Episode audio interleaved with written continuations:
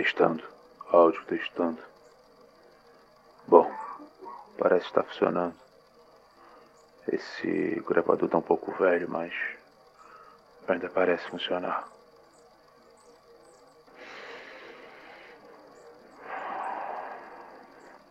Ok.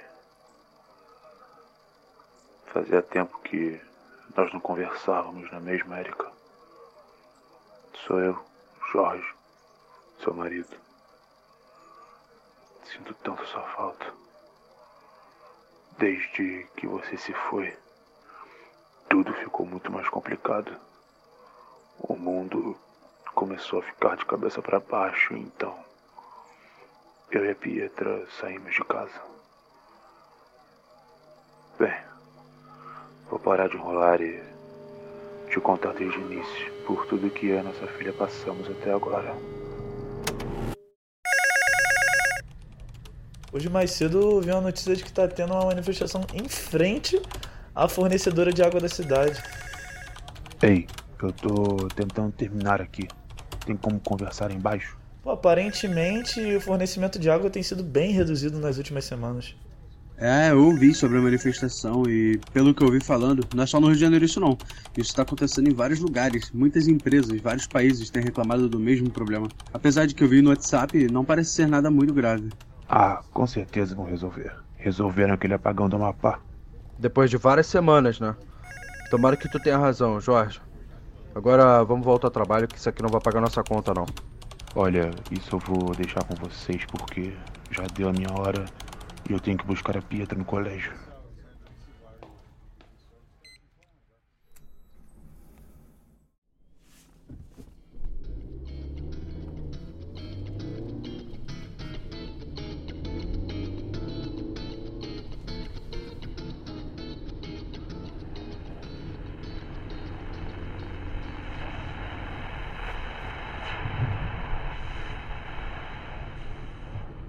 Oi, pai.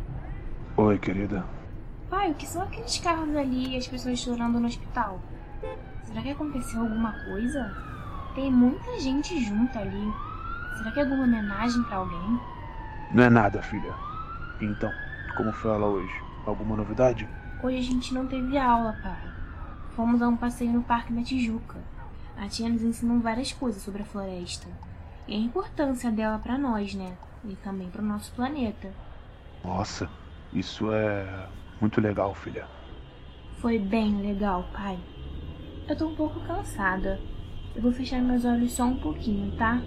Tá bom, querida. É, se ligar o rádio baixo não deve incomodá-la.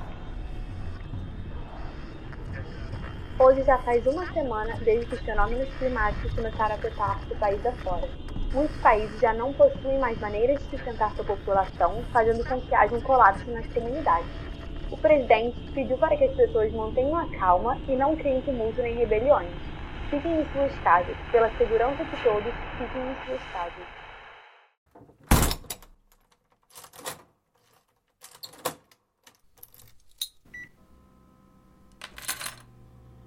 Filha, eu vou pro escritório terminar uns trabalhos.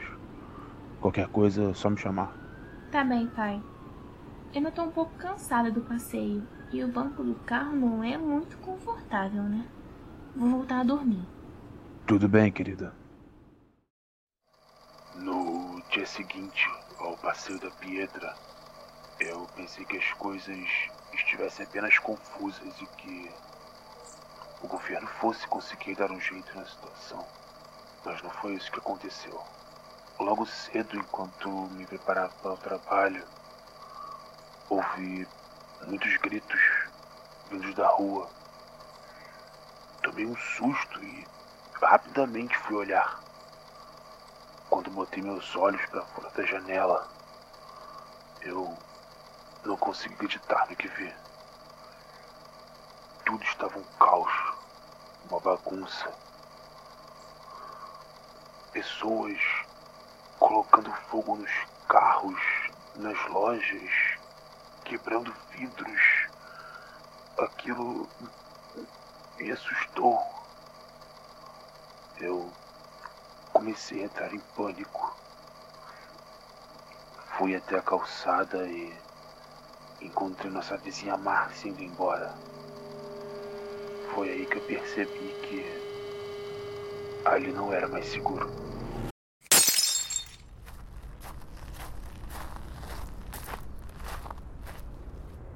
Dona Márcia, o que está acontecendo? Por que essas malas? Para onde estão indo? Você não tem visto o que está acontecendo por aí, seu Jorge? Durante a madrugada foi dado o toque de recolher. O presidente declarou estado de calamidade pública para o país inteiro. Tudo saiu do controle. Mas o que está acontecendo? Calamidade pública? O que está havendo? Não era só falta de alguns serviços e tudo estava se resolvendo? Meu Deus, seu Jorge, o mundo está de cabeça para baixo. Tudo por causa das mudanças climáticas. Não estão conseguindo retomar o abastecimento de água. É uma série de fatores, sabe? As pessoas estão revoltadas e com razão. E quem não está protestando na rua está fugindo da cidade. Mas, mas, Dona Márcia, como que isso saiu do controle tão rápido? Os noticiários diziam que estava tudo se resolvendo. Ah, nos últimos 10 anos, todas aquelas queimadas, as discussões sobre o aquecimento global e esse calor que fez com que as geleiras derretessem, simplesmente não passou de mais uma discussão. Uma hora o mundo iria cobrar. Quase todos os governos foram ladeira abaixo e vários estados caíram. E o pior, pessoas começaram a invadir casas e estabelecimentos em busca de suprimentos, em busca da sua própria sobrevivência.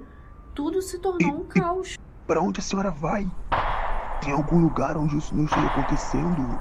Um lugar seguro? Sinceramente, espero que você e sua filha fiquem bem. Eu e meu marido iremos para Campos, lá na roça, o mais interior que a gente conseguiu. Temos uma fazenda por lá e, pelo que ando dizendo, são os lugares de maior segurança no momento. Ai, meu Deus, boa sorte. Fiquem com Deus e, por favor, se cuidem.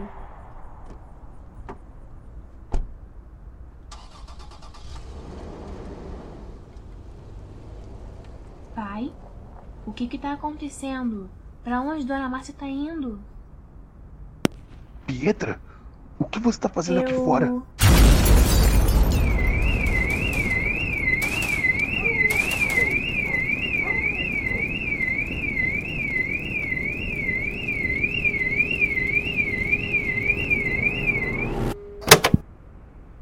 Roteiro Arthur Lavinas, revisão Caroline Marques, edição Guilherme da Silva, Matheus Mocuro, vozes de Hugo Crespo, Rafaela Manteiga, Maiane Moura, Marco Aurélio, divulgação Júlia Cristina, Rafaela Manteiga, Natália Braga, Pedro Henrique, Ana Lemos. Coordenação Professor Anderson Barreto.